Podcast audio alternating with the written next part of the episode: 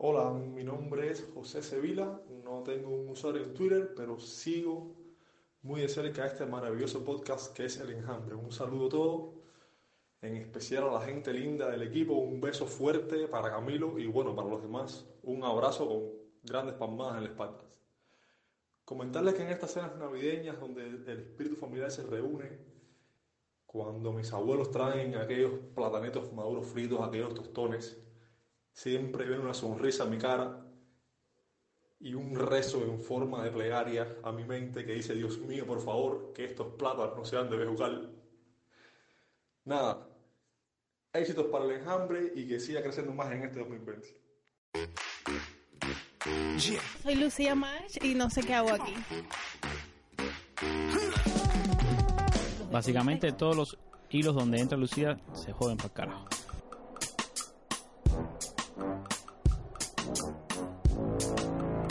Le dijeron que estaba un poco guanajón y que ya no valía la pena seguir. A mí me da lo mismo. A mí lo mismo me da. Pero dices, Podcast. Yo no veo la televisión ni me conecto por internet. Ay, no sé, yo no le hice nada. ¿No te sabes el cuento de los gallos? A mí no me desinforma nadie. Yo me desinformo solo. El enjambre es una cosa bastante loca, un podcast que estamos acá tratando de hacer sobre qué es lo que está sucediendo en el universo de Twitter en Cuba. Con altura. ¿Ya estamos grabando? ¿Sí? ¿Seguro? hola familia, muy buenos días, muy buenas tardes, muy buenas noches. A esta hora no importa dónde estés, no importa lo que estés haciendo, páralo todo, porque he vuelto al enjambre. Para los que no me conocen, bueno, todos me conocen, todos saben quién soy y es tiempo de que aquí se pongan las cosas en orden nuevamente. Camilo y Lucía tuvieron problemas y solo escucharán una parte de la historia, pues Lucía ya no va a estar más en este podcast. Si miran el lado positivo, se acabaron todos los cuentos ridículos que hacía sobre Bejucal y espero que ustedes nunca se hayan creído nada de lo que ella decía porque, o sea, sabe tan poco que necesita inventar para decir. Y por otra parte, también, eh, o sea, me daba un poco de lástima que se hiciera pasar por grandes artistas como Cristina Aguilera, como Ivette Cepeda, como Luna Manzanares, para decir que ella era la que cantaba. Pero bueno, siempre hay de todo en la vida del Señor y muchas personas se lo creyeron. Este 2020 viene distinto, viene diferente. Vuelvo al enjambre, vuelvo a conducir, vuelvo a instruir a un pueblo que necesita educación y que no esté por ahí inflando ni hablando cosas que no tienen que saber. Vengo con una misión única, ponerle un freno a Camilo Condis y que pare de hablar tanta basura, que pare de inflar a Lucía. Bueno, le extrañaremos, la lloraremos, pero bye Lucía. Y a Hayes es la primera vez que comparto con él, pero vamos a ver si es verdad que sabe tanto de marxismo como dice, porque aquí todo el mundo infla hasta que me demuestre lo contrario. He vuelto. Esto es un podcast de El Toque y por supuesto que tú lo conoces. Somos El Enjambre. Se desbordó la presa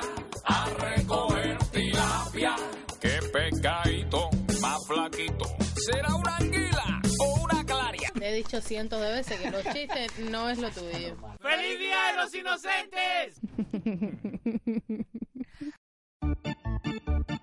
Pasen, señores, pasen. Traemos música, energía, chancletas, maní para descargar y sosegarse. Somos eh, un trío. Yo tengo una mente simple. Oye, qué incómodo se pone con la libretica. El enjambre es una cosa bastante loca, un podcast que estamos acá tratando de hacer. Podcast. Las abejas aerodinámicamente no deberían volar. Según la historia, un matemático francés en 1934 llegó a esta conclusión.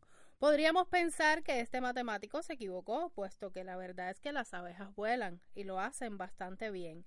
También podría usted decirme que en 1934 no había muchos medios para estudiar los movimientos de las alas de los insectos. Sin embargo, actualmente, según algunos especialistas en la materia, descubrieron que ciertamente las abejas no la tienen fácil, pues sus alas son pequeñas en correspondencia a su cuerpo, lo que representa que a diferencia de otros insectos, las abejas hacen un esfuerzo mucho mayor para poder volar. No obstante, ellas consiguen suspenderse en el aire, batallar contra el viento, rehuir de los depredadores y elevar el vuelo inclusive si van repletas con néctar o polen. Estudios realizados demuestran que numerosos insectos agitan sus alas en largas aleteadas de barrido de 145 a 165 grados unas 200 veces por segundo, pero las abejas baten sus alas en arcos breves de alrededor de 90 grados, de modo que tienen que compensar con velocidad. ¿Cuánta? Hasta 240 batidos por segundo, casi lo doble de lo que se esperaría tomando en cuenta su tamaño. En la NASA tienen colgado un cartel de unas abejas donde se lee lo siguiente. Aerodinámicamente, el cuerpo de una abeja no está hecho para volar. Lo bueno es que la abeja no lo sabe. La ley física dice que una abeja no puede volar. Cada principio aerodinámico dice que la amplitud de sus alas es muy pequeña para conservar su enorme cuerpo en vuelo. Pero la abeja no lo sabe, no percibe la física, ella vuela de todas formas. Eso es lo que todos debemos hacer, volar y prevalecer en cada instante y ante cualquier dificultad. Otro año que termina, 28 de diciembre del año 2019, otro año que se va, y esperamos que usted sea capaz de tomar lo mejor de cada circunstancia, y que si la circunstancia no le cuadra, usted sea capaz de remeter contra ella con sapiencia, con amor, con espíritu de construcción. ¿Qué nos depara el futuro? Usted decide. El destino ya nos tiene cosas preparadas, pero usted decide qué va a pasar hoy y mañana. Usted forma su futuro. Señores, nosotros no tenemos la clave para una vida mejor. Nosotros solamente tenemos nuestro ejemplo. Entonces, ¿por qué repetir las vergüenzas, los fracasos, los tropiezos? Reemplace eso por pasos firmes. Sea usted mismo el cambio. Sin prisa, pero sin pausa. Haga que cuente su voz. Hágame caso, oiga, hágame caso que yo sé lo que le digo. Todo el mundo cuenta, usted cuenta, así que quédese con nosotros porque aunque las abejas no debieran volar, si usted es nuestras alas, nosotros seremos gustosos su balcón. Y ahora sí, buenos días, buenas tardes, buenas noches. Recuerde esa frase de Margaret Thatcher que en 1980 dijo, me encanta el argumento, amo el debate. No espero que nadie sencillamente se quede sentado y esté de acuerdo conmigo. Ese no es el trabajo de ellos. Este es un podcast del toque. Yo soy Lucía March y esto es El Enjambre. Yo no veo la televisión ni me conecto por internet. No escucho la radio ni leo la prensa. A mí no me desinforma nadie. Yo me desinformo solo. Yo mismo me manipulo hago pasar por bobo. Conmigo me acompañan mis habituales compañeros de debate. Feliz Navidad y próspero año nuevo para Miguel Alejandro Hayes y Camilo Contis. Feliz Navidad, Lucía. Feliz Navidad, Hayes. ¿Todo bien? Oye, feliz Navidad para los dos. Un saludo para los amigos que nos escuchan. Feliz, Navidad para Grama. Grama, feliz Navidad. Ah, ¿Quién es Grama? Nadie le devolvió la feliz Navidad a Grama. Grama. Ah, el periódico Grama. Grama. Le mandamos feliz Navidad. Pero lo borraron, ¿no? ¿Borraron el tweet de la Feliz Navidad? No sé, finalmente lo borraron. ¿Y por qué lo borraron? Lo no sé. Sí, yo sí creo lo que- borraron. No, Sí, yo creo que lo borraron. Bueno, no sé, la alguien vida es así. borró, Alguien dejó, ellos después. Imagínate de- tú. No, interesante que lo- los periódicos oficiales deseando feliz Navidad y, y bueno. A ver, ya es un día feriado, ¿no? Oficialmente ya se considera día feriado. Pero bueno, sí, no deja de ser interesante que, que ya, ya tengan esa mentalidad de decir feliz, feliz Navidad después de que por tantos años se ignoró esta fecha, ¿no? Porque ¿Cómo le fue realmente... esta semana? ¿Qué hicieron el 24 de diciembre? ¿Qué hiciste, Ais? ¿Qué hicieron ustedes? Yo comí en la casa, tranquilo. ¿Todo bien? familia. ¿Los con la familia. celebran el nacimiento de Jesús? ¿Qué tiene que ver una cosa con la otra? Ay, Pero como que tiene que ver si la Navidad es el nacimiento de Jesús, que es lo que se celebra. las dudas. No, no, a ver, a ver, a ver, que Ais no sabe lo que es la Navidad. ¿Qué cosa es la Navidad? Ais? Porque... A ver, yo les voy a explicar después. Ajá. Tú no- comes por comer. No, pero a ver, ¿cómo es la historia? ¿Qué ¿Tiene que ver historia? Marx con, con la Navidad? No, no, la pregunta No fue, había los Navidad. marxistas, Mars no había Navidad. cuando más no había Navidad. No había en Navidad. la época de Jesús no nadie que celebraba la Navidad. Primero nació Mars y después Jesús. ya. Ay, Dios Tú no sabías. A ver, ahí, si tú dices que tú lo celebraste con tu familia y tú eres marxista, la pregunta de Lucía es válida. ¿Los marxistas celebran la Navidad? Lo pienso que sí. ¿Qué tú crees? No sé, yo te pregunto a ti, Yo- nosotros no sabemos más. Yo pienso que sí. ¿Cuáles Pregunta a los son demás. los preceptos religiosos de Marx? Marx Eh, era un tipo, él creía en. El- en ¿Lo del opio de los pueblos era de Jesús- Marx o era de Sí, otra era, gente? era de más, pero no les voy a dar el, el curso ¿El aquí para opio? no cambiar ¿Cómo para el no cambiar opio? el podcast. ¿No? Sí, sí, pero es una frase sacada fuera de contexto. Nada. Ah, fuera de conte- Marx no estaba en contra de la Ay, religión. No, no estaba en contra de la religión. caballero. Voy a hacer un paréntesis rápido. Eh, la, la cuestión de la oposición de Marx a la religión es una construcción muy específica hecha por Stalin, es decir, una serie de obras sacadas de, de, la, de, de la intención original, frases separadas, pero nada que ver, se cruzaban Ya, una ya. contra la Es decir, todos los 24 Ya, ya. de diciembre, Marx estaba con su carne de puerco, sus tomates, sus Stalin. tamales, todo eso. ¿Eh? Marx y está. No, Stalin no, Stalin no Stalin es comía carne puerco. ¿No estás oyendo que Stalin era el que decía que no a la Navidad? Ah, Stalin era el malo. Stalin, el el Grinch, era el bueno. Grinch, Stalin era el Grinch. Espérate, que esa. Stalin era Marx malo y era Marx era bueno. Marx bueno. Ay Dios mío, Marx era Santa y Stalin era el Grinch. A ver si yo entiendo. Ah, por eso la barba blanca y todo eso. ¿Viste? Ah, Yo lo confundo a Marx con Santa Claus. ¿Cómo se confundo- viste Santa Claus? De rojo, ¿se han dado cuenta? Ay, Dios mío. Todos ustedes han visto un Santa Ay, Claus Dios azul. mío. Bueno, Ay, por eso le trae regalo a los pobres, a todo el mundo. A todo el mundo. a los subsidiados. A los también. subsidiados. Básico y no básico. Ahí está la historia. No, pero está bueno eso. Ya uno sabe que Marx comía tamales, que carne de puerco, todo eso. Está bueno, está bueno eso en Navidad. Sacaba los mandados, claro, como todo el mundo. Se está acabando el año, señores. Qué año más largo este. ¿Ustedes a mí se le hizo largo? Demasiado largo, demasiado, demasiado largo. A mí se creo. me hizo largo. largo. Sobre todo en los último- últimos meses. Los últimos meses. No, no, sí. para mí. En serio, los últimos meses. Sobre todo los sábados. Los sábados Los son ya muy sábados. largos. Las semanas Ay, insufribles y los últimos Los sábados meses, tienen como, como 72 y horas los para mí. sábados como sí, Ay, y pico de horas y terrible. Y si son los domingos, Bueno, Dios la gente, mío. para el que no lo sepa, este es un programa pregrabado. Estamos un Con miércoles, público en vivo. miércoles 25 de diciembre a las. 11 y media de la noche fue que empezamos a grabar. ahora yo le voy a preguntar a Jaya cómo le fue en el evento de la trinchera de jueves. y tú me vas a decir que de lo más bien porque No, sí, porque, eh, ¿sabes? No podemos ni siquiera decir lo que, cómo fue el evento de la trinchera de juego porque todavía Vamos eso a mañana. predecir el futuro aquí. No Jaya, ¿cómo, te, Jaya, ¿cómo te va a ir mañana? Yo pienso que todo quedó, todo mañana quedó muy bueno mañana. Todo quedó muy bueno Eh, mañana. Con que ante- Hay que contamos ver. con, con ¿Tú crees que vaya con- gente? ¿Tú, en serio, vaya, ¿tú crees que Yo vaya creo que hay gente? mucha gente más. Va a haber un grupo eh, Ay, especial. yo, yo te voy a invitado, pedir. ¿qué? Ah, un grupo un invitado. grupo de, de trova, sí. ¿En serio? ¿Quién va a tocar, Ronaldo? Se llama. Eh, se olvidó el nombre del grupo. se llama. eh, un grupo especial invitado, no Un grupo especial invitado.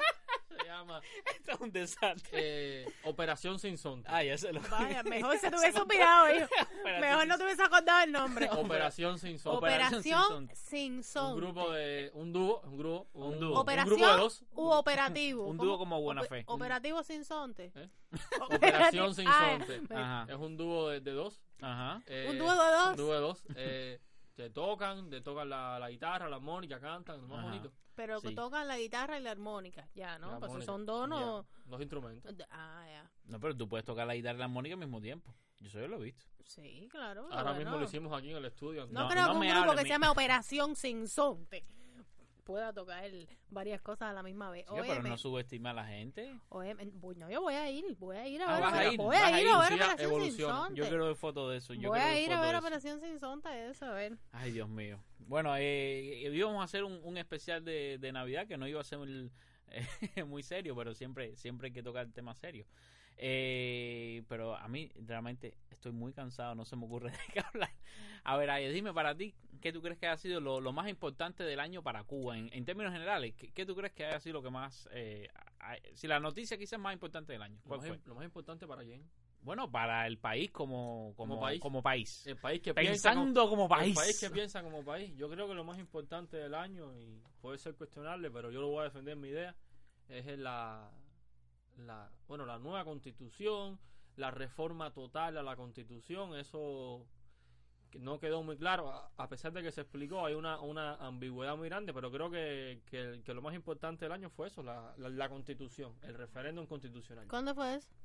En febrero. En febrero. febrero se aprobó. 24, 24 de febrero. de febrero, Lucía. Esos fueron los albores del año 2019 para los cubanos. Todo el debate. Bore, ahora Lucía está que metiendo palabritas que nuevas. sus- que sus- ah, ¿Qué te piensas de la operación sin sonte? Hazme el favor. Eh, todo el debate que suscitó este tema, eh, que fue bastante escandaloso, por decirlo de alguna manera. Bueno, eh, ya era un Eh, debate con internet, fíjate. Ya era un, ya era un debate con, datos internet. móviles, ya la cosa era diferente. En el 76 me imagino que el debate ha sido un poco diferente. Yo no había nacido, pero me imagino que, que haya sido diferente. Bueno, Aya, para, a ver, para ti, ¿por qué es, es importante? Cuenta. Ese, ese proceso de febrero yo creo que fue importante, entre otras cosas, primero porque, bueno, eh, hacía falta ya renovar el, una, la constitución del país, llevábamos ya más de, de 40 años con la misma constitución.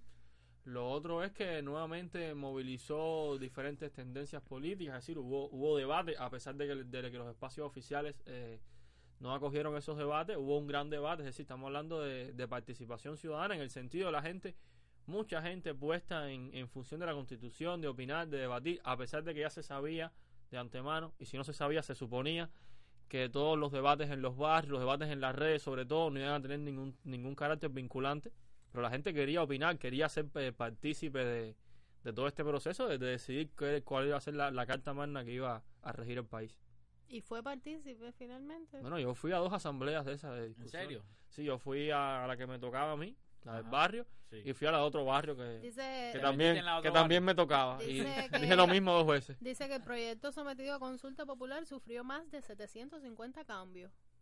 Tanto. Sí, producto ¿Tantas del había? ejercicio y el 60% de los artículos fue eh, modificado sustancialmente. Sí, parece que Sustancialmente. sustancialmente. ¿Qué significa sustancialmente? Que viene de sustancia. ¿Pero quién dice eso? ¿Cuba Debate? No, Juventud Rebelde. eh, óigame, eh, sí, A ver, fue espérate, bastante. yo- Espérate, espérate, porque yo, yo creo que se impone. Ja- Jaya, que tú votaste? Que yo voté, Sí. compañera, el voto es directo, secreto. Y creo que es Eso- algo más, pero no me acuerdo ahora. Eh, eh, eso dicen todos los que votaron. Ahora, yo voté, eh, y voy a, a explicar por qué voté, aunque no tengo que explicar, yo voté ya, yo, yo voté que no, por la sencilla razón Ah, de votaste que, que ¿Qué no. yo voté que no. ¿Votaste que no? Giro inesperado. Bueno, se podía votar que sí. Sí, sí, dale. ajá, Ustedes dime, esperaban dime. que yo votara que sí. No, Bueno, no sabía realmente, dime, dime. o podía no haber votado. Estaba entre no votar y votar. A mí Ajá. realmente no me gustaba la constitución porque arrastraba el viejo problema de la cuestión del partido supraestado, el partido omnipotente, omnipresente, omnisciente, todopoderoso Ujú.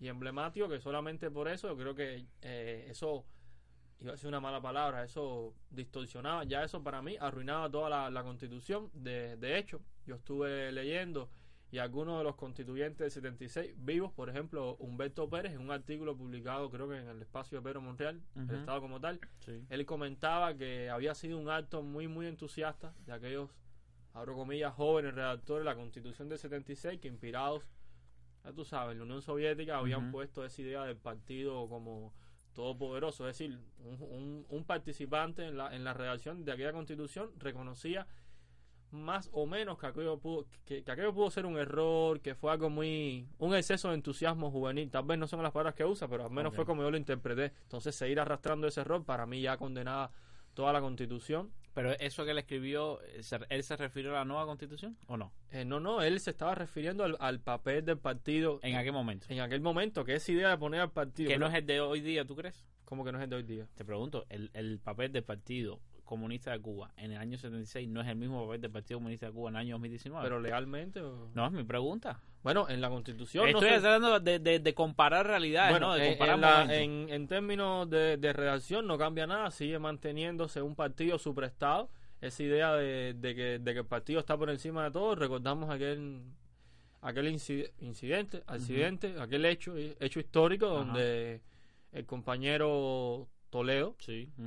Dice que, el- que entonces la Constitución no tiene que ponerles ninguna ninguna eh, ningún límite al, al partido. No usa la, la- la palabra, la palabra límite, estoy extrapolando, pero básicamente sí eso, que la Constitución no tiene que mandar al partido. Entonces se arrastra el mismo error, al menos yo por eso decidí votar que no. Y ratifica el carácter socialista de la República de Cuba. Ah, sí, también. No olvidar me, esa acuerdo, parte me, acuerdo importante. ¿Qué, ¿Qué fue lo que más polémica trajo con el asunto de la Constitución? ¿Cuáles fueron los, sabes, los, los Bueno, los supuestos. Había muchas muchas personas eh, preguntando por lo mismo bueno eh, por lo mismo que hemos estado batallando casi todo el año sobre el tema de, de la protección animal. Eh, yo leí o sea yo en aquel entonces ni siquiera estaba en Twitter. Yo no yo llegué a Twitter en mayo o sea, tengo la cuenta de mucho antes, pero bueno, comencé a ya a leer un poco más intelectual ya en, meses más, más hacia acá, a, después del primer trimestre, un poco más. Y, y pues con lo que me encontré en, en aquella época, eh, casi todo fue en, en Facebook. Habían, habían bastantes debates abiertos acerca sobre todo del matrimonio igualitario. Fue algo que, que fue bastante decepcionante cuando finalmente eh, ya se decidió lo, lo que iba a pasar con eso. Y bueno, más cosas. No sé ustedes. Camilo, ¿qué, qué tú crees del debate? No, a ver, eh, ¿sabes? Yo no voté por, y, yo expuse mis motivos en, en Twitter, yo no voté porque se violó la ley, se violó la ley cuando se le impidió a los cubanos que se encontraban, sí, la, mayoría de los cubanos que se encontraban fuera del país eh, votar en este referéndum constitucional, tal como establecía la ley electoral. Realmente lo que votaron fueron solo un pequeños grupos de cubanos que se encontraban en misión oficial, la mayoría, ¿sabes? Médicos, estos médicos y técnicos que todos conocemos que están, eh, lo que se les llama cumplir misión fuera de Cuba, pero eh, el resto de los ciudadanos cubanos con derecho al voto, porque lo tenían, no se les permitió votar y, bueno, eh, yo no voté por, por ese motivo.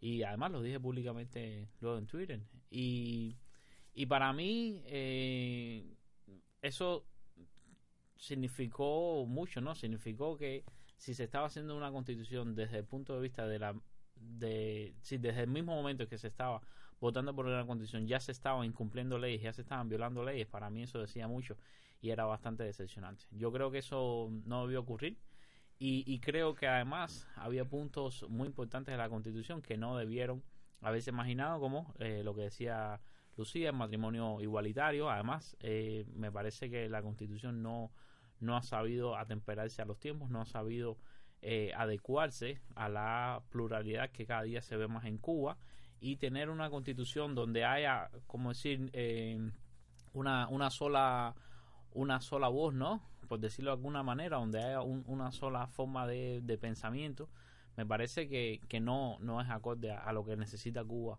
en el día de hoy. Me parece que, debe abrirse eh, mucho más a una, una pluralidad de pensamientos, una pluralidad de ideas, que eh, estas ideas no tienen por qué ser todas políticas, porque hay pluralidad de, ideas económicas, pluralidad de ideas eh, sociales, ¿no? Hay, hay muchas cosas que me parece que, muchos cubanos están abogando hace mucho tiempo y, y, que no han, han sido tenidos en cuenta en esta constitución y que además el pueblo cubano eh, en estas eh, asambleas y ahí te quiero preguntar ahora sobre las asambleas porque yo no participé en, ninguna asamblea. Eh, te quiero preguntar sobre las asambleas. El pueblo cubano como que propuso muchos cambios y, se aceptó públicamente además que se propusieron muchos cambios que no fueron aceptados en el documento final. Cambios incluso que tenían miles de, cubanos respaldándolos y no fueron a contar. ¿Cómo fue tu experiencia en esta asamblea? Cuenta un poquito de esto que me interesa. Mi, experiencia fue en mi, en mi, bueno, te dije que fue doble, pero es básicamente la misma. Eh, por ejemplo, yo, yo propuse en mi, en mi pequeña asamblea, eh, bueno, la que participé, en la primera, bueno, en las dos dije lo mismo, propuse la, la existencia de un tribunal, tribunal o sala, da, igual, ¿no? De garantías constitucionales, algo un órgano así que funcionara de forma independiente o una sala, es decir, algo que, que no que no que no fue aprobado. Yo recuerdo que algunas personas del barrio se, se quejaban o propusieron la, la, votación directa por el por el presidente, que, que, se eligiera de forma directa. Sí, eso fue un, eso fue de hecho uno de los puntos a los que me refiero, donde tenía miles de personas respaldando esta idea y, y simplemente fue desechado. Esa idea la vi mucho, creo que vi otras asociadas a, a cuestiones salariales. Es decir, yo vivo en un barrio, no sé, no vivo en un barrio eh, residencial y entonces la gente refleja otras inquietudes que no tienen que ver con el macromundo simbólico, político, socialismo, cuestiones de patria, de Estado, sino eh, las particularidades. Entonces la gente a veces proponía muchas cosas que tenían que ver con la cotidianidad, el salario, es decir, querían que de alguna forma esa, esa realidad de, las calles que están malas, de la de la burocracia, aunque no usaran el término de la corrupción. Vi mucha gente intentando que esas inquietudes, que son las que realmente nos afectan en la, el día a día, el día a día, se reflejaran en la Constitución. Pero sí, lo, lo del presidente, cada vez lo dijeron dos o tres personas, se apuntaba una sola vez, claro. Y la gente, yo veía que estaban como que, le, que apoyando la idea que, les gustaba. Ya. Pues yo desde mi trinchera no, no tengo mucho... ¿Tú lees la trinchera, Lucía? mi trinchera, yo le, tú sabes que yo le llamo mi trinchera a, a mi casa, o sea, a, mi, a mi, espacio personal, que yo creo que... un hueco. Que, que es eh, el derecho de cada cual, el espacio el espacio personal donde donde uno manda, por decirlo de alguna manera. Eh, pues nada, yo quedé decepcionada, no lo leí ni mucho menos, padre, que te voy a engañar, no es algo que me interese a profundidad. Eh, pero bueno, sí quedé decepcionada por dos razones. Primero, ¿dónde quedó el voto directo? Que es algo que, que todo el mundo sabe, se está pidiendo y recontrapidiendo. Eh, lo que ya mencioné, la ley de, de protección animal. Eh, y bueno, entre otras cosas, eh, inversión de los nacionales, una serie de cosas que, que están idas, de, en mi opinión, idas de, de la realidad social, de la realidad cubana y de la y de lo que realmente el pueblo como tal quería ver y eso lo pasaron completamente por alto. Eh, si tengo que definirlo en un concepto, pues decir que fue todo muy cosmético. Cosmético, interesante. Lucía, tú que hablabas ahora mismo de, la elección directa del presidente, eh, eso me, me, recuerda mucho eh, la, la, la, propia forma poco democrática en que, en que se condujo el debate. Hubo muchas críticas del, del procedimiento en el cual se, se recogían las opiniones, que era algo de lo más extraño, porque no una idea no se contaba cuántas veces eh, la gente la respaldaba, se, se, contaba cuántas veces se repetía en diferentes circunscripciones, algo que recuerda mucho al, al método este de, los Estados Unidos de la, de la votación. ¿Sabes eso, Camilo, no? Esta idea de que tú puedes ganar a Estados Unidos las elecciones presidenciales sin, sin tener el voto popular realmente. Entonces, digamos, sin... Bueno, pasó con Trump, ¿no? Pasó con Trump y creo que pasó con, algunos de los mandatos de, de Bush. Entonces aquí, si una persona en cada circunscripción propuso una idea de algo y no toda la circunscripción o toda la, comunidad estaba de acuerdo, el caso es que se repitió en, la, en las actas. No, eso ya, es algo que, que, distorsiona mucho. Yo había leído que alguien se quejaba de que decía, tú proponías, pero la idea de yo apoyo esta idea, o sea, la idea de apoyar. O sea, cuánta, alguien hace una propuesta y, lo, y, y, los que la apoyan callan. No se pone una cruz por cada persona que, que lo apoyó. Entonces, hasta ese, hasta ese mecanismo de recolección de la información, de tener en, cuenta los criterios, tiene muchas deficiencias porque no recoge la, eh, la, verdadera frecuencia, o la, cuánto abunda un criterio. Es decir, tú podías proponer una idea que 60 personas más en la asamblea estuvieran de acuerdo contigo y solamente se recogía como que una sola persona lo propuso. Exacto, solamente se recogía una. Ya esa idea de que, de que no se apoya cuando ya el acta arriba no sabe realmente qué espacio tuvo, porque en la comunidad, digamos, alguien proponía algo y los demás no votaban a ver si eso salía por la comunidad o no, simplemente se ponía en una, una, en lista. una lista. Ya eso distorsiona por completo la recolección de la información. Lo otro es la caja negra que presentaron en el noticiero. El la caja negra. Sí, la caja negra, el cuartico del Tucutún, donde había adentro una computadora, dos, no recuerdo, dos o tres funcionarios, que ellos decidían qué propuestas pasaban y qué propuestas no pasaban. Sí, no, no se publicó, digamos, una metodología ya, sí el criterio de selección. Así todas las quejas, toda la gente que no quería el, partido suprestado desapareció. Toda la idea de la, de la, de, la, votación directa por el presidente, que es algo muy cuestionable porque una parte del mundo vota directamente, otra parte no. Da igual, nosotros podemos escoger un sistema, pero la posibilidad de llevar a debate la forma de escoger el presidente se anuló por completo. Sí. Es decir, el propio proceso ya nació, o sea, fue poco democrático o no fue todo lo democrático que se quería. No, no quiero ser absoluto, pero sí hay una ausencia de lo que tú mencionabas de la pluralidad. Sí, yo creo que eso nos sigue faltando todo el tiempo y es, el, el, aceptar que al otro que piensa diferente, el aceptar a que mi criterio no es el único, a que yo puedo pensar de una manera, pero no tiene que ser la única manera de pensar, a que tengo también que escuchar otras ideas, tengo que eh, escuchar otras propuestas, otras formas de hacer las cosas y sin embargo, eh, sigue el gobierno adoleciendo el mismo problema. Siguen pensando en eh, tenemos que hacerlo de esta manera, esta es la forma de hacerlo.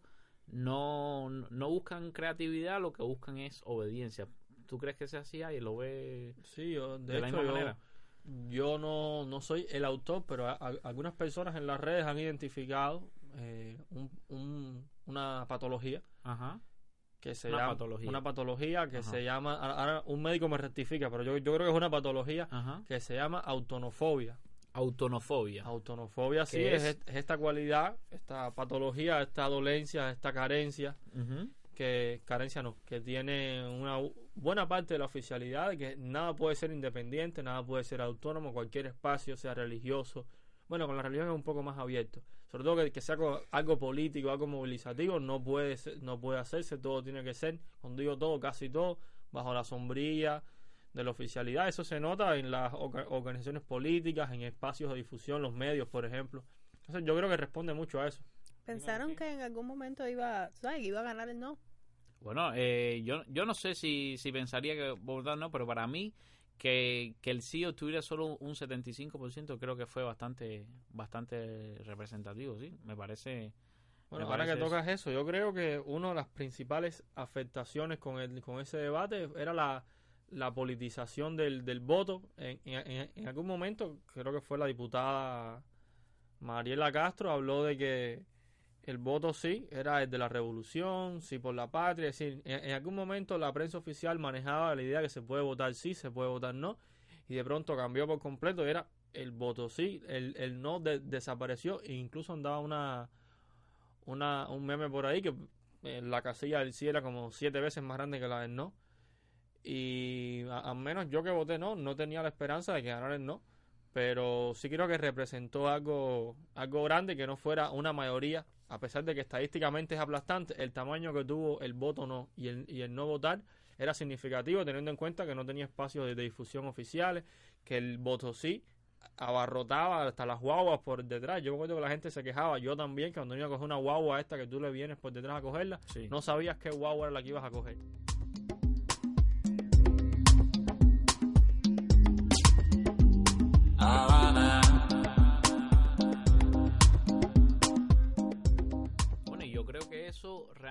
Da al traste con, con lo, lo que yo viví durante el año eh, 2019. Me parece que, que durante el año 2019, claro, ¿qué pasó? Diciembre de 2018, ya todos lo sabemos, de pronto hay datos móviles, hay aumenta inevitablemente el acceso a Internet de, de los cubanos y sobre todo de los jóvenes cubanos y yo veo una pluralidad excesiva y además veo eh, más organización.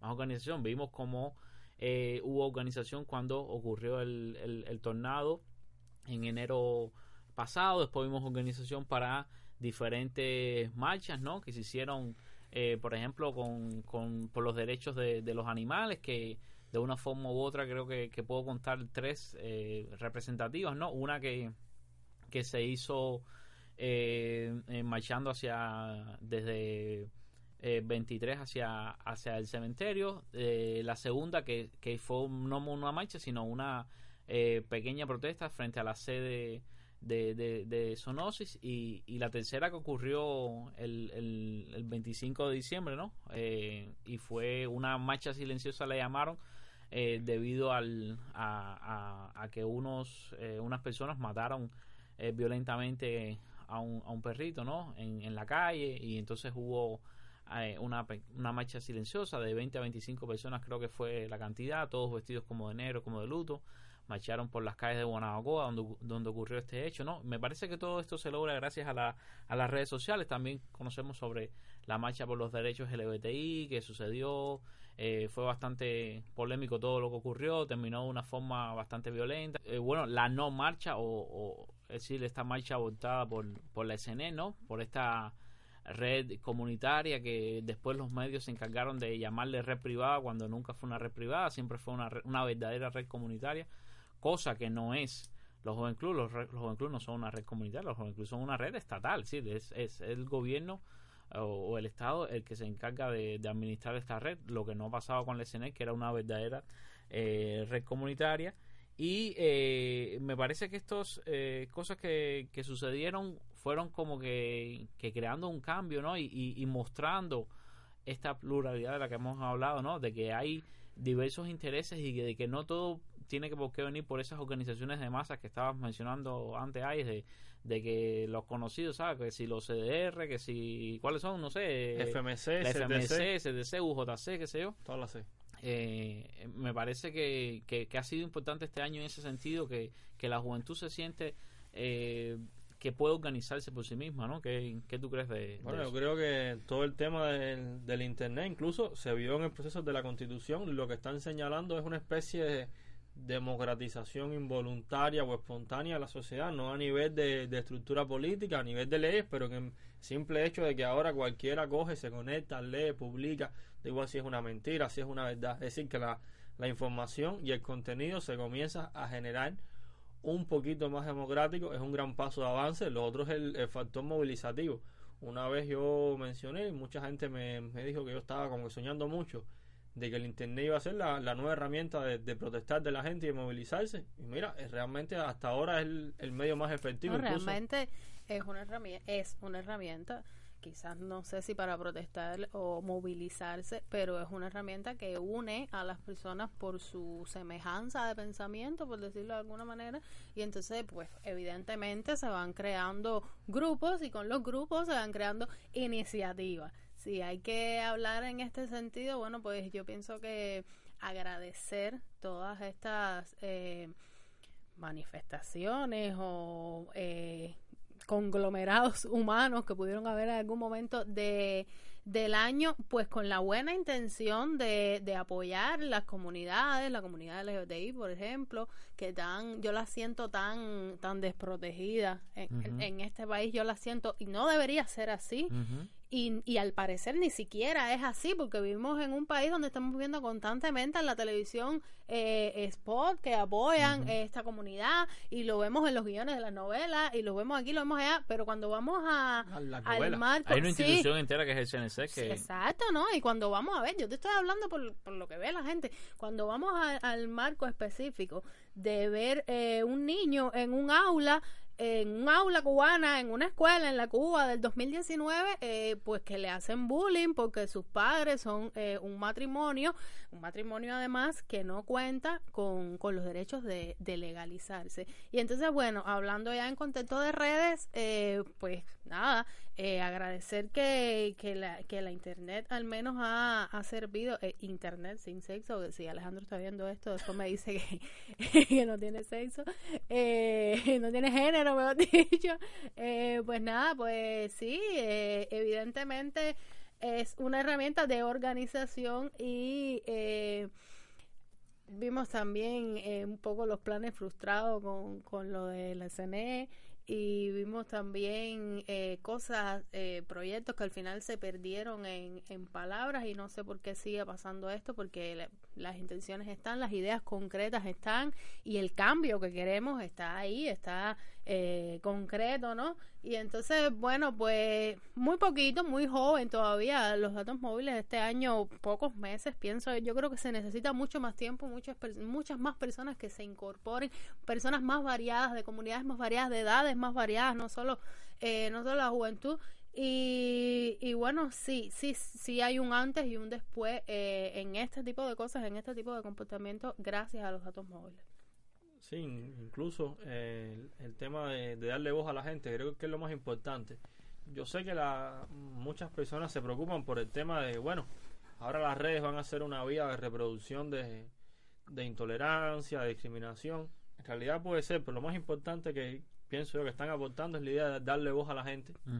No, hay, hay muchas, siempre lo ha sido, pero... muchas personas con ganas de, de, de decir. O sea, Todo si el mundo tiene si algo bueno, que decir, sea sí, bueno o sí. malo, exacto. Entonces, sí, esta idea de empezar diciendo, yo no creo que hay que esperar a que la gente aprenda a hablar para después dejarlas hablar. A, a hablar se aprende, a debatir debatiendo. Claro. Y eso es lo que, lo que pienso que está generando en muchas personas. O sea, hay muchos enfrentamientos en las redes que pueden apaciguarse. Y eso es la otra gran cosa que aún en una sociedad como la cubana tan tan adaptada, al menos en el pasado, a la intolerancia, a la discriminación, a este pensamiento dogmático, familias que se peleaban por política, toda esta idea de, de, tener que dialogar, de tener en el mismo muro a dos personas con ideologías políticas totalmente opuestas, creo sí. que eso va creando una condición de que sea inevitable el diálogo. No sé, pienso yo, puede reproducir burbujas también, pero creo que enfrentar a los diferentes, enfrentar es poner, es decir, poner uno frente al otro, creo que es lo más importante que está haciendo, más allá de toda la cuestión movilizativa. Sí, la, a ver, las burbujas, y hemos hablado de las burbujas anteriormente acá, las burbujas se crean por dos motivos. Uno, las burbujas las crean lo, la, las mismas redes sociales, es decir, quieras o no, la red social decide por ti eh, Es un algoritmo. que es un algoritmo que decide por ti qué, qué publicación te va a mostrar primero, qué publicación te va a mostrar después, qué publicación simplemente no te va a mostrar, ¿no? Es bastante interesante porque incluso yo he visto publicaciones donde me han etiquetado y no me las muestra.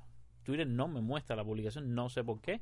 Después me entero porque alguien más habló y entonces veo por referencia la publicación original, qué sé yo, y, es bastante interesante eso. Y otra, la burbuja que se crea uno mismo, porque entonces se crean como pequeñas comunidades donde tú quieres que el que interactúe contigo piense igual que tú.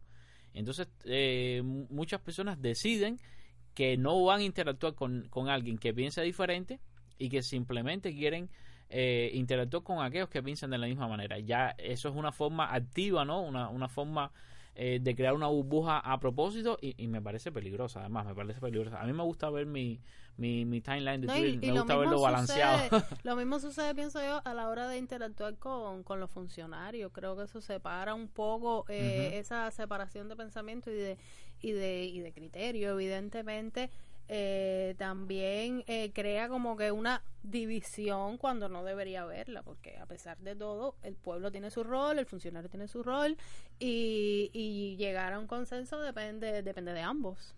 Sí, es muy importante eso, es muy importante que, que pueda, es decir, esta interacción eh, que ahora tú puedes escribirle directo a, a un ministro o un sé Poderoso yo. Twitter, es poderoso esquina, Twitter.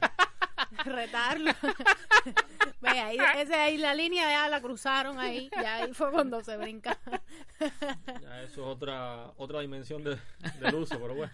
Eh, sí, sí, es, es, es- es interesante como quiera que sea y, y me parece que, que, que lo más importante de esto no es eh, saber, tenemos la herramienta, tenemos el internet, es muy caro, hashtag bajen los precios de internet, nos cuesta mucho, cada día yo mismo entiendo menos y yo veo las críticas en, en Twitter, siempre sabes, me refiero a Twitter porque es la red eh, social que uso activamente, las demás a, a duras penas las abro que sea una vez a la semana eh, y veo mucha gente quejándose. Oye, se me fueron los megas, se me fueron los megas. Sí. Y a mí me pasa, de pronto me compro un paquete de un giga de estos que supuestamente trae dos gigas y, y, y de pronto tú dices, pero ¿cómo en cinco días se me fueron dos gigas? Porque además yo no hago nada, yo no, yo no veo películas, no, no, yo no hago nada de eso por internet, yo lo que hago es ver eh, en Twitter y más nada, básicamente, leer las noticias y qué sé yo.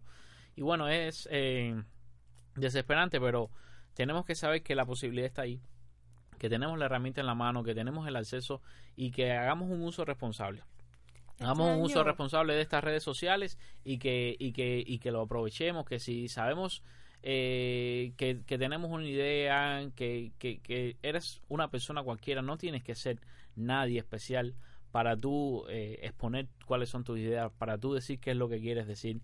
Y eh, lo importante es que tú sepas que, que tu voz también cuenta, tu, tu voz también vale usa las herramientas, usa Twitter, eh, siempre aconsejo Twitter, repito, pero bueno, si prefieren otra red social también, pero bueno, eh, aquellos que, que disfruten Twitter tanto como yo, usen Twitter, úsenlo responsablemente y, traten de, de proponer un país mejor, de proponer todos aquellos cambios que queremos ver en el país, haciéndolo responsablemente, tratando de, de tener debate, tratando de, tener diálogo sin odio, sin acusaciones, sin ataques personales, simplemente vamos a, transmitir cuáles son las ideas que queremos y- y tratemos de que, de que haya un país mejor. Y bueno, del lado allá, del lado del gobierno, escuchen, escuchen a la gente, escuchen a la gente, escuchen lo que están pidiendo los jóvenes. No queremos que los jóvenes se, se aburran y se vayan del país, no Camilo queremos no que los joven. jóvenes emigren. Yo soy joven todavía, todavía estoy en la edad. Eh, Sí, pero no usas uni- Twitter responsablemente. Sí uso, bueno, a veces no. A ver, yo uso Twitter responsablemente hasta las 10 de la noche, de ahí para allá es, es mi tiempo de, de mi De bobería, ¿me ser responsable. Yo creo que tú no usas Twitter responsablemente, está, está de más decirlo. Está demostrado científicamente. Está demostrado científicamente si no lo hubieses hecho el enjambre. la primera prueba, la primera muestra de que tú coges a Twitter para tus cosas es. No, es que yo hice el enjambre aquí. porque no me alcanzaba Twitter, entonces no te- había que decir más, había que decir Había más. que decir más. Y entonces por eso fue que hice el enjambre. Una idea, una idea ambiciosa. No te dejes influenciar. Oh. No te dejes influenciar. No. No te dejes llevar. No, no, no. No te dejes llevar.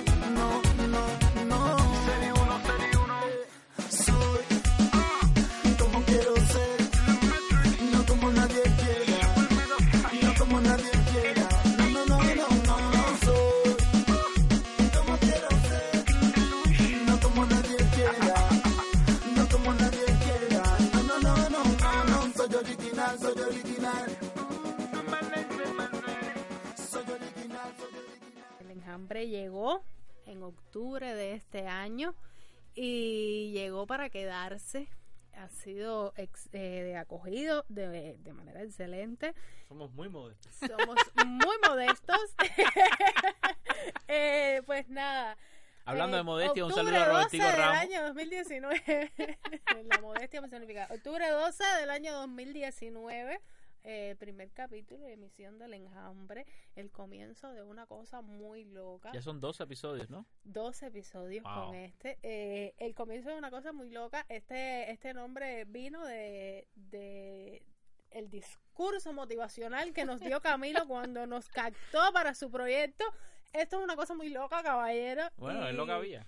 Aquí estamos. Eh, ¿Para qué hicimos el enjambre? Para Yo- informar sobre el universo de Twitter. Eh, caballero, es una no sé. pregunta plantilla. A ver, a ver, a ver. a ver, a ver. Yo hice el enjambre porque, o sea, yo quería unir mi pasión por los podcasts con mi pasión por el chisme de brete, porque hay que decirle la Claro, verdad. A mí claro, me gusta claro. el chisme. Yo no voy a decir que a mí me gusta la noticia. Ni- unir a los cubanos alrededor de todo eso, ¿no? La a mí, comunidad. yo creo, yo creo que es justo que los cubanos se unan en, f- en torno al chisme de brete. Me parece que es justo. Sí, para fundar el partido político de chisme y el brete. Ese es el objetivo. Bueno, política no sé, porque yo no, yo no, yo no, yo no tengo interés de fundar un partido político, pero yo sí pienso que había, que había mucho que decir, había oportunidad, había jóvenes que tenían eh, cosas que decir, algunos de ellos eran marxistas, otros no eran marxistas, pero bueno, quería que se oyeran eh, todas las voces y, y para mí era, era importante, ¿no? Tener este espacio donde pudiéramos sentarnos una vez a la semana y conversar sobre las cosas que más nos han llamado la atención en la semana, eh, conversar sobre las cosas que más nos preocupan, porque a veces hablamos temas que no pasaron en la semana exactamente, sino que son temas que nos preocupan de manera general y, y agradezco mucho a- al colectivo Más Voces ¿no? Al y, y al toque que, que nos dio la oportunidad de hacerlo realidad, sin ellos no hubiera sido posible y, y estoy muy contento de, de haber creado este, este trío un poco loco, ¿no? Lucía, ¿a ti tú crees que ha sido la experiencia buena para ti o yo ha sido creo mala? que lo más importante que yo he visto ha sido el crecimiento de los cubanos en, eh, La militancia. eh, no, en madurez Ah. de debate. Ah, en ya. madurez de debate, en, en política, por supuesto, desligar de la política, lo que estamos haciendo es absurdo, pero bueno, sobre todo en madurez de debate y de, ¿sabes? Cuando el capítulo sale, enseguida la gente empieza a dar su propio criterio, porque hemos dicho muy muchas veces eso, que muy este es un eso. podcast de opinión, la gente empieza a dar su propio criterio y entonces nos habla directamente y nos dice de estoy de acuerdo o no estoy de acuerdo y exponen por qué no está de acuerdo y a veces yo misma he dicho, es verdad. Y entonces esa, esa posibilidad, esa posibilidad de aprender, de intercambiar y de, y de debatir, es algo que aquí no existía prácticamente y que si existía, pues no existía en este formato. Sí, Y, claro. sí, y entonces, eh, pues yo pienso que sí, que, que ha sido útil, que a la gente le ha gustado y que ha marcado también un poco un, un antes y un después. Sí creo que el enjambre ha marcado un antes y un después porque se ha convertido como que en un boletín informativo, por decirlo de, por decirlo de alguna manera. sí, sí, sí. No hacemos periodismo. No hacemos periodismo. No hacemos No periodismo. somos periodistas. No somos periodistas. No hacemos periodismo, pero somos mensajeros, más o menos lo mismo. Mensajeros de lo Llegamos- malo. Llegamos a sus oídos con un mensaje y entonces, bueno, pues Ahora me estoy- decía qué hacer con Ahora me estoy acordando de, de, de la noche que hablé por primera vez con Ay. A yo no lo conocía. Es decir, la gente, tú sabes, por ahí están la, la- la- siempre las teorías conspirativas y, y todas esas estupideces que siempre vemos eh, en Twitter. Pero bueno, ¿Cómo fue? Cuenta eso. cuenta. eh, no, no, no importa. Y entonces eh, dije, déjame buscar gente. Y yo necesitaba a alguien así, más o menos, con el perfil de AE. Y, y yo lo seguía en Twitter hace tremendo tiempo. Seguía ¿Tú seguías ahí en Twitter? Sí, yo lo seguía. Dios. Yo lo seguía en Twitter, yo lo seguía en Twitter. Yo creo ¿Qué que no me seguía a mí cuando eso, pero yo lo seguía a él. Y entonces, eh, yo no sé cómo, yo doy con él por... Ah, le, le escribí por Twitter, creo, ¿no? Y después por Telegram. Telegram, sí, pero yo no sé cómo llegué a tu Telegram. De alguna, eh, por Twitter me lo diste, algo así. Deja y ver- entonces- deja haber ido al, al Telegram de la trinchera. Y Ah, pues cierto, el del Telegram de, de la trinchera. Tienes razón, fue como te localicé, tienes razón.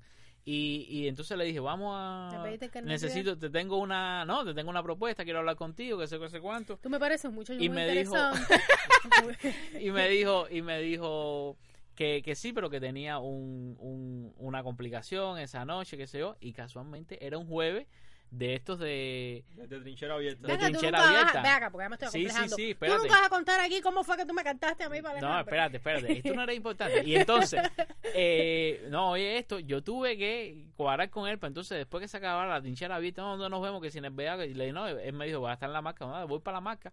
Entonces él me tuvo correteando todo alrededor del Capitolio porque él no sabe la diferencia entre el Parque Central y el Parque de la Fraternidad. Él me dijo, nos vemos en el Parque Central. Yo estuve hora y media en el Parque Central y resulta ser que él estaba en el Parque de la Fraternidad porque a él no sabe cuál parque es cuál. Bueno, al final nos vimos y, y conversamos un poco y, y- y hubo buena química ahí. Hubo gustó eso. química. Hubo química. Eso es lo importante. Has hecho química. todo ese cuento para para qué, para decir. No, porque, química. me- porque son cosas, mira, es, es lo mismo. A ti te conocí por Twitter. Ale Rojas lo conocí por Twitter. Son gente que yo nunca había visto en mi vida. Y, y me parece que esto es importante que la gente lo entienda y lo sepa. Que las redes, las redes sociales, ¿no? Que las redes sociales funcionan para conocer gente. Sí, Para claro. Y que puede, y es Y válido. que de esa, de esa Se sale algo bueno también. Sale algo bueno, Claro, claro. claro, Y cuando digo que bueno, digo la unión entre Ayes y yo. No, me- no estoy Formal. incluyendo a, a, a Lucía. En fin. Eh, eh, a Lucía, imagínate tú, Lucía sacarla de jugar para acá todos los sábados ha sido complicado, pero se logra, se logra. Entonces, Lucía, tú estás muy conforme con, sí, con tu papel dentro, dentro, dentro del enjambre. ¿Te ha gustado ahora. mucho? Digo, a ver, conforme a lo que se dice conforme, yo pienso que todos queremos seguir creciendo. Yo no Queremos soy, mejorar, Yo ¿verdad? no soy locutora ni un show cuarto, Qué mal ni- hablamos, Ni caballero. nada de eso. sí. Eh, yo, yo escucho, yo a veces escucho los podcasts durante la semana y, y me paso, me paso, me doy next porque yo digo, mija, eh, vamos. Y encima, eh, ¿sabes? A pesar de todo, sí siento que ha habido eh, mejoría, eh, deseos de trabajar y de, y de amor, sobre todo amor por lo, por lo que se hace.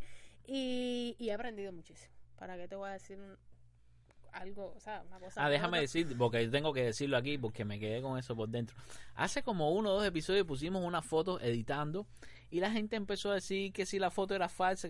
Caballero, eh, aquí no hay un super equipo de producción ni nada parecido. Aquí eh, nosotros tenemos que, que editar con, con mínima ayuda. Eh, en realidad casi siempre tenemos una persona que, que sepa de, de Adobe Audition que nos ayude en la parte de la edición, pero pero la mayoría de las ideas de edición incluso eh, vienen de Lucía y, y todo lo hacemos así. Eh, esas cosas que, que, que vieron en la foto son, son reales, realmente nosotros analizamos todo el episodio. De hecho, mientras vamos grabando sabemos dónde hay eh, cosas que, que queremos hacer, qué música queremos insertar, ya se nos van ocurriendo ideas y esas son las cosas que hacemos dura- durante la edición. Eh, no se crean porque hay gente que se piensa que hay una superproducción atrás. Incluso había uno preguntando que, que bueno, y, y todo ese equipamiento que usted tiene para hambre, Sí, que el sí, equipamiento equipamiento. era no más que el televisor de la casa que se puso encima de la mesa para entonces poder me- ver mejor porque la laptop tiene la pantalla muy pequeña. Eso, ese era el super equipamiento que nos dio no sé quién y a nosotros nadie nos ha dado nada. Pero la bueno, verdad que es un trabajo, esto es lo que- es un trabajo que, que Es un trabajo. no es un trabajo complicado. es un trabajo que no es un trabajo porque no me han es pagado un centavo. no es un trabajo, eh, exacto, eh, y es un trabajo complicado. Es trabajo voluntario. Porque Ah, realmente nosotros no, no somos ni podcasteros, ni, ni locutores, Qué ni, palabra tan fea. ni, ni, ni, ni nada que ver con la radio. Nosotros simplemente agarramos un micrófono ahí para escucharlo un poco más alto y bueno, Y nos divertimos. y, y nos divertimos, que es lo importante. Y ay, dime tú que, que bueno, llevas menos tiempo que, que nosotros acá. Ya este es tu, ¿qué? ¿Séptimo episodio? Eh, Séptimo Séptimo ya, sí. 7 de 12, muy bien. Eh, cuéntame cómo ha sido tu, tu experiencia desde, desde que te propuse la idea hasta el día de hoy, cómo, cómo ha cambiado tu visión del enjambre. Que ha ido cambiando para, para mal. No, no, mentira. ha ido cambiando para bien. Yo a- al principio te comentaba, al ver a verdad, la idea del, del miedo a- al micrófono. Yo no tengo miedo a hablar en público, pero sí me da, me da cosita. Cuando veo, veo un micrófono, una cámara. Lo Te da otro, cosita. Sí, me da cosita. cosita. Eh, lo otro es la, la posibilidad de, de interactuar. Ustedes saben que yo solamente estaba en, en Facebook.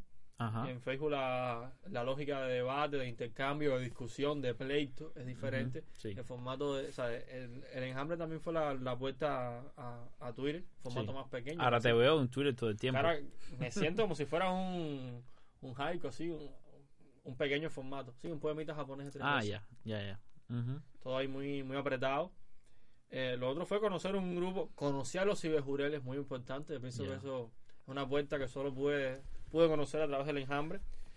y bueno, trabajar, eh, aprender a hacer esto, a, a debatir delante de un micrófono, creo que, que eso es un gran reto y lo más importante para mí ha sido hasta ahora es que, sé, que pienso que lo que puede aportar el enjambre como, como colectivo es la idea de, invitar siempre a la, a la reflexión. Yo nunca me he pensado, bueno, usted estoy seguro que usted tampoco se lo piensa, que tenemos la verdad con ningún tema, simplemente venimos aquí a, proponer algunas ideas, algunas reflexiones que pueden servir siempre a otras mucho mejores. Creo que ese es el, principal aporte que estamos haciendo aquí, si es que estamos haciendo algún aporte, o es el aporte al que podemos aspirar en algún momento después de experiencia, de trabajo y, y desarrollo que nos falta por adquirir. Sí.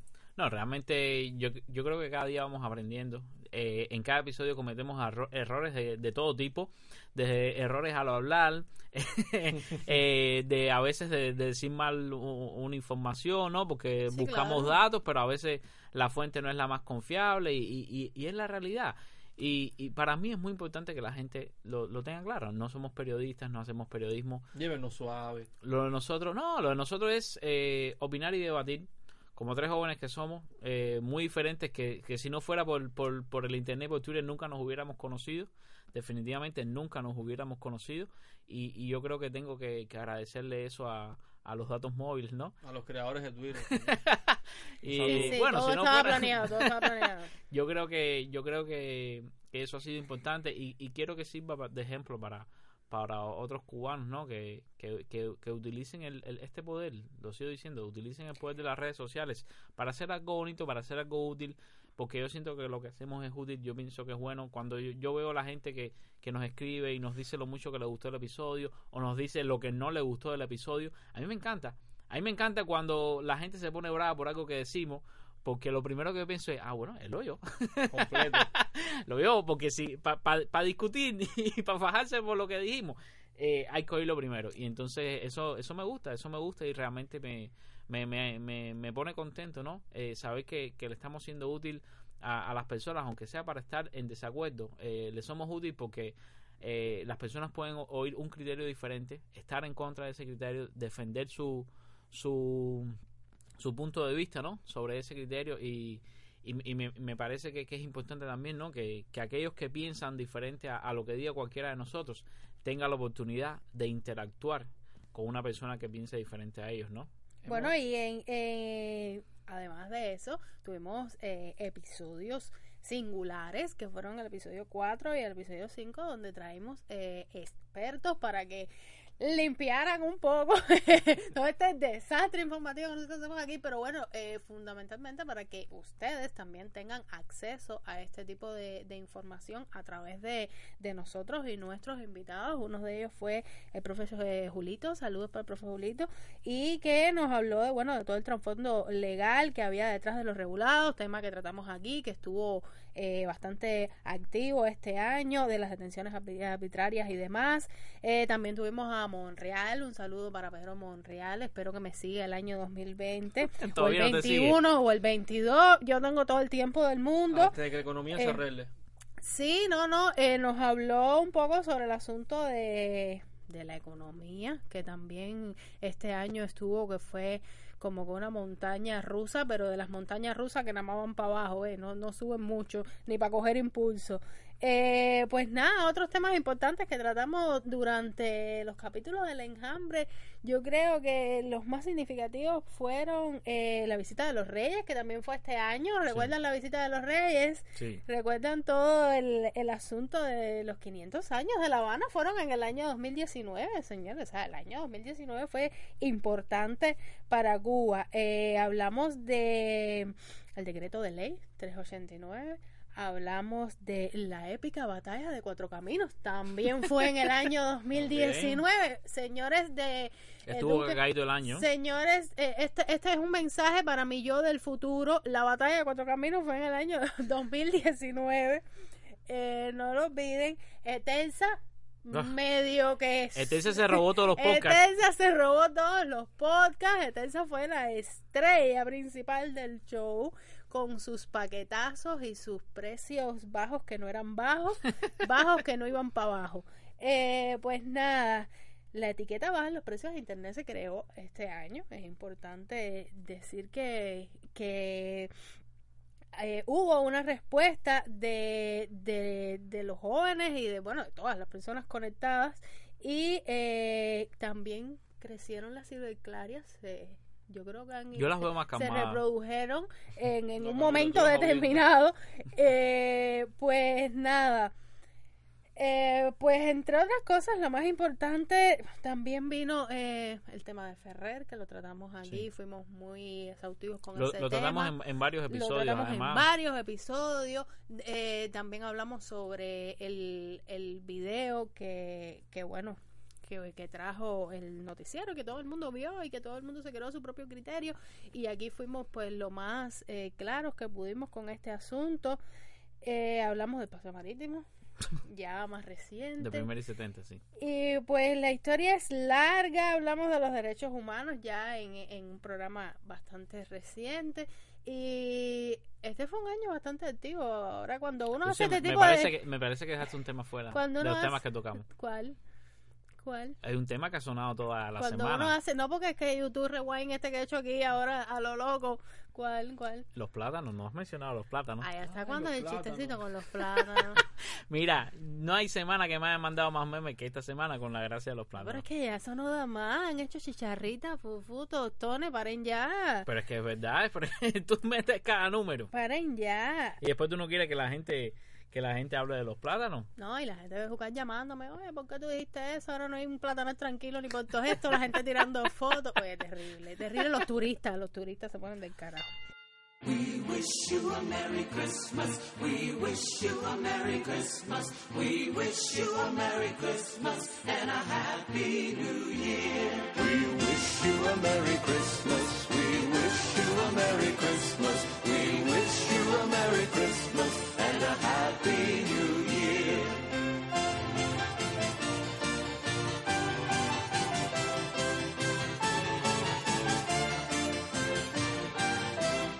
Bueno, a ver, eh, ¿qué quisieras para el próximo año? Ay, es que quisieras para ti, para tu, tu familia, tu vida personal, profesional? ¿Qué, ¿Qué tú quisieras para el próximo año? Bueno, ahora que Lucía, eh, Julito, escucha el programa. Sí, claro. Bueno, yo quería mandarle un saludo, decirle por favor me guarde el pomito de agua que él me recogió cuando viramos de Matanza. Ahí sí me pongo Dime de algo acuerdo de eso, Gabriel. Esto no es a fácil. través del hoy para buscar el, el pomito de agua, un pomito Esta es la sección tú- de los and found del para, enjambre. el, para, el, para el 2020, ahí es lo que quiere es su pomito de agua. Recuperar su Yo pomito. mi pomito de agua, más bonito, ustedes lo van a ver, yo lo voy a traer aquí al programa cuando lo pueda No me digas que tiene Mars. No me digas que es un pomito que tiene Es un Mars. pomito Adidas, que- pero bueno, vamos a ver qué hacemos con él. Mars estaría muy decepcionado de ti. Mar usaba Adidas, tú no lo sabías. De ¿Te madre. das cuenta? A ver, ¿qué más? Eh, ¿Qué quieres para el año nuevo? Dime, a ver, la parte de pomo. ¿Qué quieres para el año nuevo? ¿Qué quisieras ver realizado en tu vida? ¿Cuántas cosas puedo pedir? Puedes pedir eh, a Papá Noel. ¿Cuántas cosas puedes pedir a, a Papá Noel? Vamos a ser concreto. Vamos a pedir. Mira, puedes pedir tres cosas. tres básico, cosas. no básico y dirigido. Básico, no básico y dirigido. ya no puedes pedir Bueno, más. yo. Dale. We wish you a Merry Christmas. We wish you a Merry Christmas. El básico, yo quisiera eh, que, la prim- que el primer ministro nos diera la entrevista. Yo pensaba que íbamos a tener un audio sobre- ¿Eh? un audio de él hoy. Pero Sí. bueno, no llegó el audio del primer ministro que nos conceda la entrevista. Dios mío. Ajá. Eso fue una buena petición, ¿verdad? Ajá, no, si pero la pedimos. que tengamos ¿Quién primer pidió eso? ministro. Yo, yo lo estoy pidiendo. Ah, tú estás soñando, pidiéndole una entrevista al primer ministro. primer ministro, Que venga el primer ministro Alejandro. Son los sueños todavía. A grabar con nosotros, a Ajá. que nos, dé- nos cuente el proyecto de, del Oye, sería país. interesante. Ah, Déjame decirte que a mí me gustó, ¿sabes? Para mí fue súper importante que nos hayamos enterado de la, de la noticia en medio de la grabación. Para mí eso fue espectacular. Eh, pudiste reírte, claro. no, Eh, no es eso. Pero dale. Es que sorprendió y- Dale y, que- y me gustó porque si no había que esperar, ¿sabes? Y entonces no sabíamos. Pero vale, vamos a hacerle. Dale, Dale, ese es el básico, el no ¿quieres- básico. ¿Quieres una entrevista con el primer ministro? ¿Qué más? Bueno, yo pienso que sería un honor para él poder estar aquí en el enjambre. Claro que sería nosotros. bueno Por para supuesto, él. ¿qué el más? no Eso es un básico, el no. ¿Qué más quieres, a ver? En no básico, yo pienso que lo demás son cosas que mejor no las voy a pedir porque son imposibles, que se arregle la economía, que, que gane. Eso es no básico. Eso es o no sea, básico. eso para ti es no, básico. Eso, eso tiene que ser básico. O sea, eso es no básico Eso tiene para que ser ti. básico. Ya, me levanto y me voy porque ya. no, porque- el no básico es el primer ministro, digo yo, ¿no? Ah, o el dirigido del primer Bueno, ministro. no sé. Bueno, dale. Y ahora el dirigido. El dirigido, yo quisiera que ganara el, el juicio político, o sea que ¿Qué? la destitución de Trump en Estados Unidos, ya de paso, Ay, pero y eso. estamos pidiendo cosas productivas. No me Para sale. nosotros. Camilo, Eso, fijo. otra palabra que no me sale. Empeño. Yo le iba a Ay, decir, no. pero no me acordaba cómo se decía. Bueno, eso, eso que lo arreglan los, mal- los americanos entre ellos. Dime, Lucía, ¿qué tú quisieras para este año? We wish you a Merry Christmas. We wish you a Merry Christmas.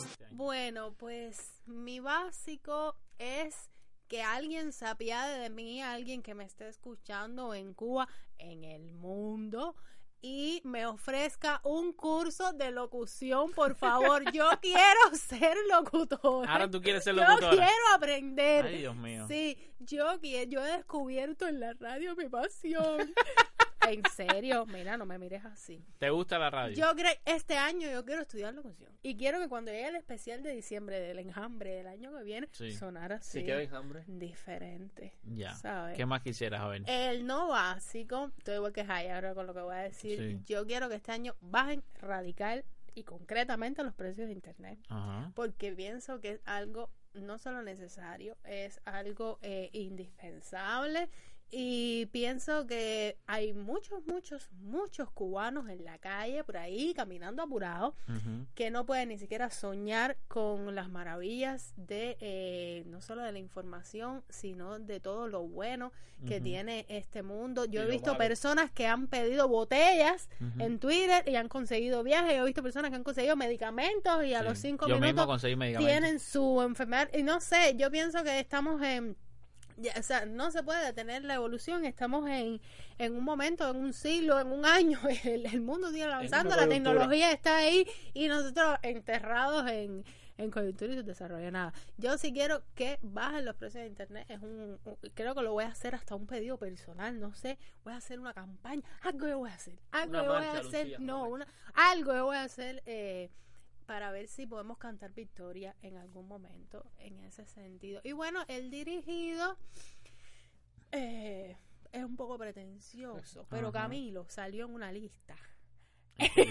Camilo salió en una lista. De los este. En una lista. No, los 10 más feos de People en España. Camilo salió en los 10 más feos. Y entonces yo quisiera, por Ajá. favor, en algún momento. Que no, lo sacaran. no digo que ahora, porque bueno, tú Sí. sabes. ya, lo dije en orden, quiero Sí. aprender, quiero hacer algo por ahí y después quiero salir en la lista. En la lista yo, de, de yo las 10 quisiera más en la bellas. del 2020 salir ahí en la lista de ¿En qué lista, Lucía? la de People, en- la de Forbes. ¿Tú no- Ah, ¿En qué lista yo no tú salí en ninguna lista saliste en una lista, cuéntame. Sí, yo salí. Bueno, ya eso no. Salí en una lista. Eh, muchas gracias. Eh, eh, We wish you a Merry Christmas. We wish you a Merry Christmas. bueno, Lucía, eh, lo que yo quisiera. Yo quisiera que haya mayor. eh, este es básico, ¿verdad? El básico, el básico. Ya. Yo quisiera que haya eh, mayor eh, participación popular en, en las formas de gobierno en Cuba. Realmente quisiera eso. Quisiera que, que hubiera ah, más, eh, se escuchara más lo que está pidiendo la gente y, y se lograra hacer los cambios que, que está pidiendo la gente en todos los sentidos, en todos los sentidos, porque la gente, eh, vemos mucha gente que, que piensa solo en lo político, pero tiene que haber cambios eh, también en, en- en lo social, en lo económico. Pienso que esos cambios son, son muy son muy importantes y necesarios, imprescindibles en este momento en Cuba. Quisiera también, eh, eh, no sé si este es es dirigido o en no básico, yo creo que debe ser dirigido. Yo quisiera también ver por primera vez un, un voto no unánime en la Asamblea. Entiendo. ¿Tú crees que yo pueda lograr eso ahí? Sí, ver un, hecho, un hubo- voto no unánime en la Asamblea. Hubo uno hace unos años, eh, cuando se votó el Código de Trabajo, Mariela Sí, o se abstuvo o votó en contra, ajá, porque el Código de Trabajo no recogía la, la cuestión de los derechos de la comunidad LGBT. Ya. Ha sido el único voto en... ya. Mira, Así que bueno, puedes pedir otro voto. Yo como yo como cuenta propista te digo que tengo muchas cosas en contra del código de trabajo y, y, y, y no por lo que la gente pueda pensar. De eso tendremos que hablar el, el año que viene, pero ese código de trabajo hay que actualizarlo y, y hay que ver si, si el sector por cuenta propia también se le da eh, lo- los mismos derechos que tienen el sector estatal. Y, y lo tercero, bueno, eh, eh, yo creo que, que es importante también la felicidad personal. Nadie ha hablado aquí de la felicidad personal, pero yo sí Nuestra creo. vida pertenece al enjambre. Yo creo que sí. Son las que nos vaya, que nos vaya 12 bien, no con solo a 20 mí. minutos de la madrugada y Camilo quiere que yo me le hable de la felicidad Sí, personal. que nos vaya a todos eh, Bien. bien en nuestras relaciones personales, en nuestras relaciones de pareja, que, que las cosas encuentren su cauce, su, su camino, su, ¿Qué le pasó a Camilo? su momento. No, no, no. eh, eso es importante también. Eso es importante también. Te lo digo, yo vengo de, de, de una familia, no voy a decir dividida porque no es la palabra, una familia alejada, ¿no? Eh, la mayoría de mi familia emigró, muchos de ellos, ya lo he dicho antes de yo nacer, y he sufrido eso durante toda mi vida también, ¿no? Entonces sí quiero que haya también, eh, eh, lograr que haya también esas cosas en lo personal para nosotros, que, que todas esas cosas eh, personales y, La y familia familiares, como base de la sociedad. exacto, es súper importante, hora de, de sí. pensarnos como cubanos. Exactamente. Bueno, pues muchachos, yo creo que hemos llegado al final. Hemos llegado al final de este disque resumen de Año Nuevo en el que hablamos... eh, Un resumen un poco ambicioso, un- realmente. Sí, en el que hablamos de, de lo que creímos fue lo más importante en el año. Haría falta mucho más tiempo para, bueno, pues hacerlo de, de una forma más detallada, de una forma de, para ver realmente qué ha sucedido con todo esto, que con todas estas noticias, con todos estos sucesos, con todas estas cosas relevantes. Sí pienso que el 2019 fue un año bastante movidito y fuerte para el país. Y nada, eh, esperemos que en próximas emisiones, ya cuando volvamos a retomar el formato de, de noticias y ya, bueno, pues empecemos a traerle cosas buenas en este nuevo año. Empecemos a dejar de reírnos y lamentarnos aquí por todo. De Camilo de reírse de las cosas y empecemos pues a alegrarnos con con, con sucesos eh, nuevos para Cuba, con verdaderos cambios y nada, el enjambre promete estar ahí, cerquitica de usted. Bueno, nos vemos entonces eh, el año que viene.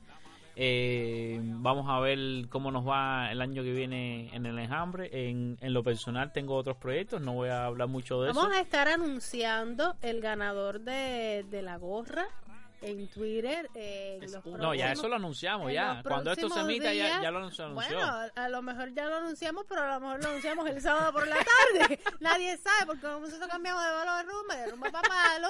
Bueno, no eh, sé si se anunció o si no, no se anunció, vamos a ver, pero lo importante es ver quién, quién se ganó la gorra del enjambre. Vamos a seguir regalando durante el año 2020, vamos a seguir Nada, regalando quien gorras la del haya enjambre. ganado o la vaya a ganar, felicidades, úsela, úsela con ¿Tú crees que orgullo, úsela con honor. ya la ganó. Esto, esto de, de vivir en, Esto de la en un línea espacio temporal temporal es complicado. Ahora no sabemos si ya la ganó o la ganará. Y Esto es entonces, candela. ¿habrá ganado la gorra? Óyeme, pues un placer, Hayes. Esto nunca te lo hemos dicho, siempre hemos bromeado contigo, pero yo creo que ha sido una gran adquisición para el equipo. Eh, encantado de terminar el año en tu compañía. Eh, Yo, Camilo, yo, yo, tengo. que tomarle una foto ahí porque el micrófono se le ha ido cayendo y él está bajando la cabeza. Yo quiero saludar antes de terminar eh, a la gente de Bejucal que ha sido tan condescendiente con todo lo que yo he armado aquí, señores. Bejucal ha sido inspiración para este podcast, Bejucal ha sido definitivamente. inspiración para este podcast. Tú como y- entras a, a bejucar, Lucía, te dejan entrar bien así, como que te piden pasaporte o algo. Tú... No, no, yo, eh, yo entro y salgo gafas, espejuelo, gorro y bufanda y, y sigo con mi vida. Pues nada, señores, un saludo cariñoso, feliz Navidad, feliz Año Nuevo. Que la pasen bien Que el la pasen 31, que bien. puedan estar con sus familias, que puedan disfrutar, que no se fajen mucho, no hablen mucho de política, No de. Y si se siente solo, vaya para el platanal. Nos vemos el próximo sábado. Chao. Nos vemos. La cuenta numera. Tra, tra, tra, tra, tra, tra, tra, tra, tra.